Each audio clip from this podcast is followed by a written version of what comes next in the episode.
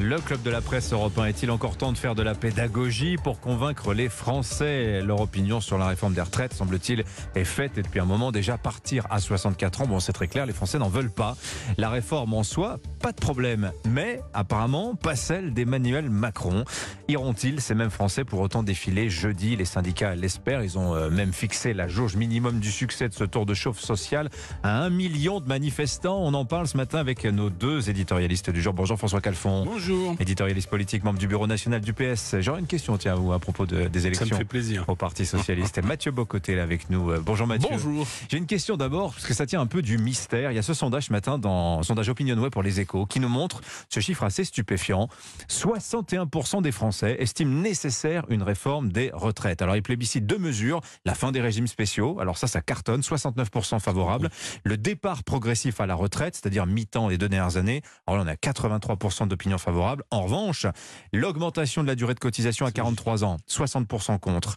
Et la retraite à 64 ans, 66% contre. Alors moi la question que je me pose c'est visiblement la réforme actuelle ne plaît pas, mais les Français veulent quand même une réforme. Qu'est-ce qu'ils veulent comme réforme des retraites d'après vous? Comment vous interprétez ça Ben, euh, je marquerai ça en deux temps. C'est-à-dire, d'abord et avant tout, il y a le, le- plus qu'un sentiment, le constat que le système ne fonctionne pas et doit être réformé. Dès lors, on envoie un signal, parce qu'on est conscient des, des Donc ils ont données intégré la démographiques. question du déficit. Donc, ils ont à tout le monde intégré la question du fait que plus on vit longtemps, plus il faut travailler longtemps. Je pense que c'est une donnée que tout le monde est capable d'enregistrer, qu'on soit de gauche, de droite, de centre ou d'ailleurs. Premier élément.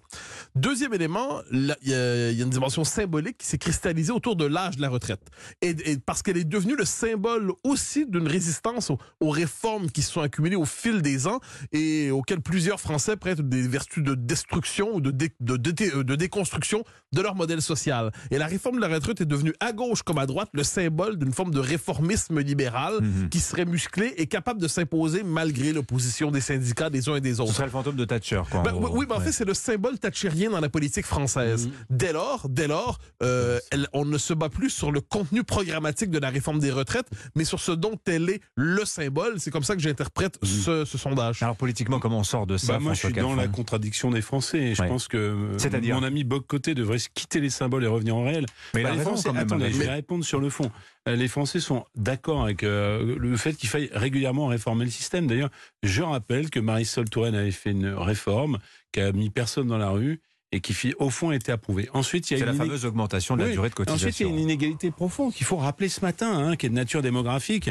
Euh, au moment de départ à la retraite, en- dans les 63-64 ans, il y a 96%, 96% des cadres qui sont encore en vie. Il y a 70% des ouvriers.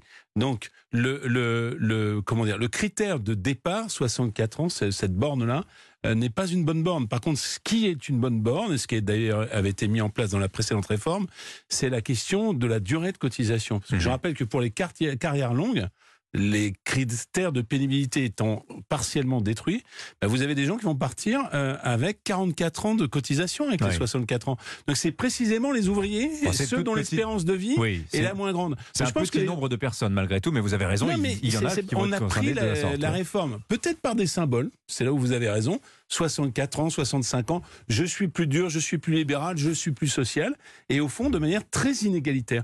Et je crois que c'est ce que les Français comprennent euh, tout à fait. Mais alors, attendez, alors la question que je vous pose, Oui. François Calfon, parce que euh, c'est ça qui m'intéresse à travers ce sondage. On voit qu'il y a un projet de réforme en, en- en creux des réponses qui sont données par les ouais, Français. un peu contradictoire pour le coup. alors un peu contradictoire, c'est un mais sondage. hein. quelle est, oui, mais alors d'après vous, quelle, quelle réforme des, des retraites les Ben moi, Français je vais vous euh, dire, je- puisque j'ai déjà dit qu'il valait mieux privilégier la durée de cotisation par rapport à l'âge de départ, il y a une deuxième euh, donnée qui est. Alors j'entendais M. Rotaillot ce matin qui dit plus on repousse, plus le taux d'emploi des seniors euh, progresse. Pas suffisamment. En France, vous n'avez que 33% des 60-64 ans euh, qui sont en emploi, euh, alors que c'est le double ailleurs. Eh bien, moi, je le dis, de la même façon qu'il y a une loi sur les personnes en situation de handicap et une obligation d'emploi, Mhm. nous pourrions parfaitement mettre en place une obligation d'emploi euh, des personnes seniors. Donc c'est le fameux index senior, mais assorti d'une obligation, ce qui n'est pas le cas aujourd'hui. hein. Il n'a aucune forme de répression, Oui, si oui, j'ose dire. Bien sûr. Et, et si nous augmentions simplement, je rappelle à chaque fois ce chiffre, le taux d'emploi des seniors des 60-64 ans de simplement 10%, nous n'aurions pas sur la quinzaine Oui. d'années qui viennent de problèmes de financement des retraites. Mathieu Bocoté. Alors, deux éléments. Je, je me permets de revenir sur ce que disait Bruno Retailleau il y a quelques minutes. Euh, il rappelait que la question des retraites s'inscrit néanmoins dans un paysage politique plus vaste. Lorsqu'il pose la question de la natalité, par exemple. Alors, parce que c'est réduire, je l'ai dit à quelques re- reprises à ce micro, réduire la question des retraites à un pur projet d'ajustement technique du système de retraite tel qu'il est en ce moment, sans l'inscrire dans le paysage plus large. Donc, dans la question de la natalité, d'autres leur réponse, c'est l'augmentation de l'immigration, on le sait. Euh, le taux d'emploi des Français, euh, la fiscalité, la surbu- bu- surbureaucratisation de la société. Il y a toute une série de domaines et je pense que le commun des mortels qui aborde la question des retraites l'aborde avec toutes ces données dans la Mhm. tête. Or, le fait est que lorsqu'on la réduit dans sa dimension strictement technique, il y a une autre conviction qui apparaît de plus en plus pour peu qu'on lise un peu la presse et on le voit. C'est toute cette énergie politique pour une réforme qui devrait être ajustée d'ici quelques années déjà, 2030, 2035, et ainsi de suite. Donc, on n'est pas devant la grande réforme qui permettrait d'assurer durablement le système des retraites. On est devant la réforme qui nous conduit à la prochaine réforme, qui nous conduit à la prochaine réforme. Et ça, je pense qu'il y a un effet de lassitude dans l'esprit public. Alors, là où, où je suis. Mathieu, c'est c'est que c'est vrai qu'il faudrait prendre euh, le projet des retraites pas simplement comme une mesure d'ajustement technique, mais comme un projet de société. Après tout, la répartition, c'est quoi? C'est les actifs qui cotisent pour les retraités. Et il faudrait, et moi j'ai pas de tabou, ni sur la question migratoire, on en reparlera plus tard avec le projet asile-immigration, enfin le énième projet, ni sur la question, et c'est peut-être plus originel de la part de quelqu'un de gauche, sur les politiques euh, de natalité. Je pense que c'est important d'avoir des politiques de natalité. Vous regrettez euh, notamment la, la- la désuniversalisation Bah, moi, euh, des, si des aides euh, familiale sous François Hollande pourquoi ça a été fait? Parce Ouais. qu'on donnait autant à des familles riches qu'à des familles pauvres. Bah oui, mais il y a des, Mais, il y a des principes. euh, je vais au bout, Voilà. parce que je vais essayer d'avoir un raisonnement Bien sûr, bien sûr. en Non, mais deux je- temps. je suis très mais, mais je pense que les politiques natalistes n'ont pas à être euh, liées finalement euh, Au, niveau de euh, revenus. Au niveau de revenus. C'est- Voilà. C'est c'est vraiment euh, des politiques de, de, de civilisation. Euh, et que c'est important euh, euh, de considérer à l'époque où d'ailleurs pour des raisons environnementales des tas de jeunes veulent plus faire d'enfants que bah, ça, ça fait partie de l'espèce humaine elle-même c'est important Tiens, vous parlez des enfants. Ça s'est passé hier matin à l'heure où les lycéens entrent normalement en cours à Thiers, sud de Paris. Il s'appelait Tidiane, 16 ans, poignardé au cœur, mort sur le coup. Euh, son copain, lui, est grièvement blessé à la cuisse par arme blanche. Aucun des deux n'était connu de la police. Et alors apparemment, nous dit le procureur de Créteil, on est vraiment là face à un guet-apens. Et voilà deux nouvelles victimes de ces guerres de bandes, de bandes de jeunes, euh, dont le phénomène prend de l'ampleur d'année Mm. en année. Nous racontions ça tout à l'heure dans le journal de 8 heures. Jeunes dangereux, jeunes en danger. Ce phénomène des bandes, Mathieu Bocoté. Alors il y a ceux qui vous disent oui, mais ça a toujours existé. Regardez, il y a eu les Apaches, il y a eu les blousons noirs, etc. Ce serait toujours la même chose. Est-ce que vous voyez une nouveauté finalement Ah oui, je- alors on, on a beau nous dire que tout a toujours existé, ce qui est vrai, il n'en demeure pas moins qu'une originalité propre à chaque époque. Et aujourd'hui, donc à travers ces bandes, premièrement, ça témoigne d'une presque un côté euh, orange mécanique, hein, c'est-à-dire une hyper-violence qui frappe de plus en plus jeunes. Ça correspond à une logique d'appartenance aussi chez ces jeunes, c'est-à-dire quand les grands symboles d'appartenance qui étaient capables d'inscrire les uns les autres dans euh, que ce soit des, des grands corps, des institutions, euh, l'école, l'institution scolaire, et donc, on se replie dans des groupes communautaires, des groupes d'identité qui sont beaucoup plus forts, qui sont souvent beaucoup plus violents, avec des rituels d'adhésion quelquefois particulièrement violents. Donc, il faut être très violent pour montrer qu'on appartient à cette bande. Il faut être très violent pour montrer qu'on est justement capable d'appartenir à l'élite des violents de la génération nouvelle. Et ça, pour moi, c'est pas un phénomène qui relève de ce qu'on appelle de manière abusive les faits divers. C'est un, un phénomène sociologique assez net. Donc, très, euh, je, je je ramène les éléments. Très jeune, très violent Mhm. et avec un besoin d'appartenance qui se démontre par des rituels d'adhésion sous le signe de l'agression. Mettez tout ça ensemble et c'est appelé, il y a un effet de multiplication. Alors d'ailleurs, le- l'enseignant-chercheur Thomas Sauvadet, qui travaille sur ces sujets depuis 30 ans, nous dit en fait l'élément notable, c'est pas tellement le rajeunissement des bandes.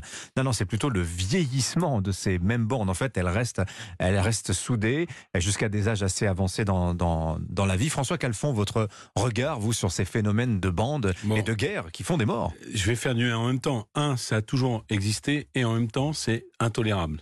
Et comment on y répond? Bah oui. Je pense quand même que la société est dans le contrat scolaire. euh, on en parle souvent sur d'autres aspects.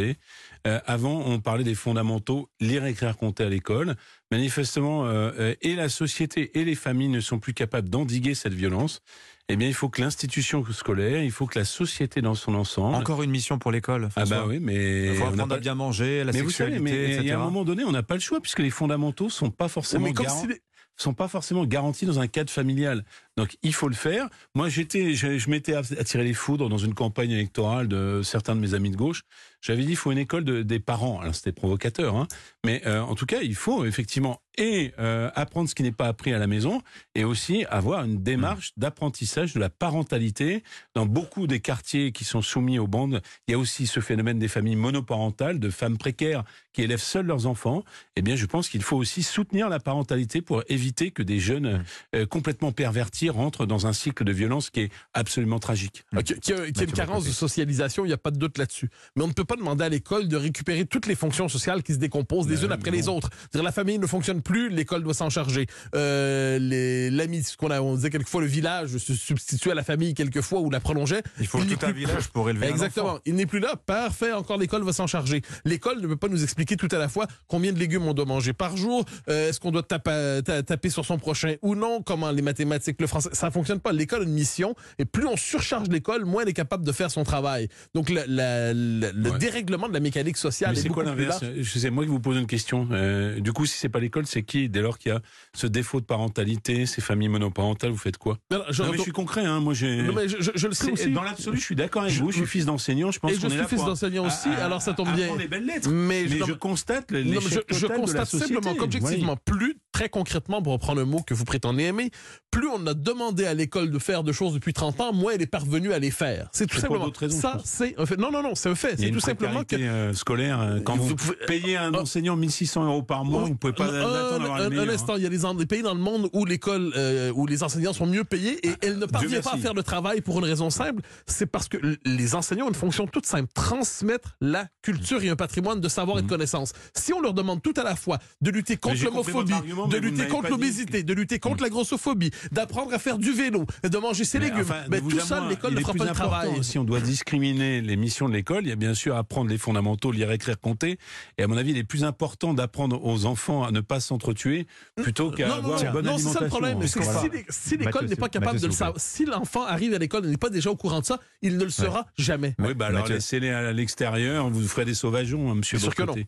Vous êtes très bon. Calfour, bon côté sur Europe 1. Très, je- en 10 secondes, François, ça va j'aurais être aimé dur. quoi. Expliquer le Parti. Socialiste, Ah je sens oui, en 10 secondes, voilà. c'est. Il est mort, c'est tout simple. Les 22 000 adhérents du PS votent euh, cette semaine pour Ouais. départager Olivier Faure, Nicolas Mayer, Rossignol. Qui va gagner, François? Alors, euh, moi, je soutiens Monsieur Maillard-Rossignol. Le Et en plus, j'ai le pronostic, euh, vous me prendrez en défaut mardi prochain, ouais. j'ai le pro- pronostic que c'est lui qui va gagner. Nicolas que tout- Mayer, Rossignol. Oui, pour une raison simple, c'est qu'il incarne euh, finalement l'identité socialiste et non pas la soumission à une force d'extrême gauche. Intéressant. Allez, merci beaucoup Mathieu. euh, J'allais dire Mathieu Calfon. Mathieu Bocoté. Et François Bocoté. Et François prêt, hein. Je sens qu'il y, a- il y a quand même du Ah, clivage. ça fait des étincelles toujours, c'est très agréable. Merci à tous les deux. Bonne journée messieurs. 8h57.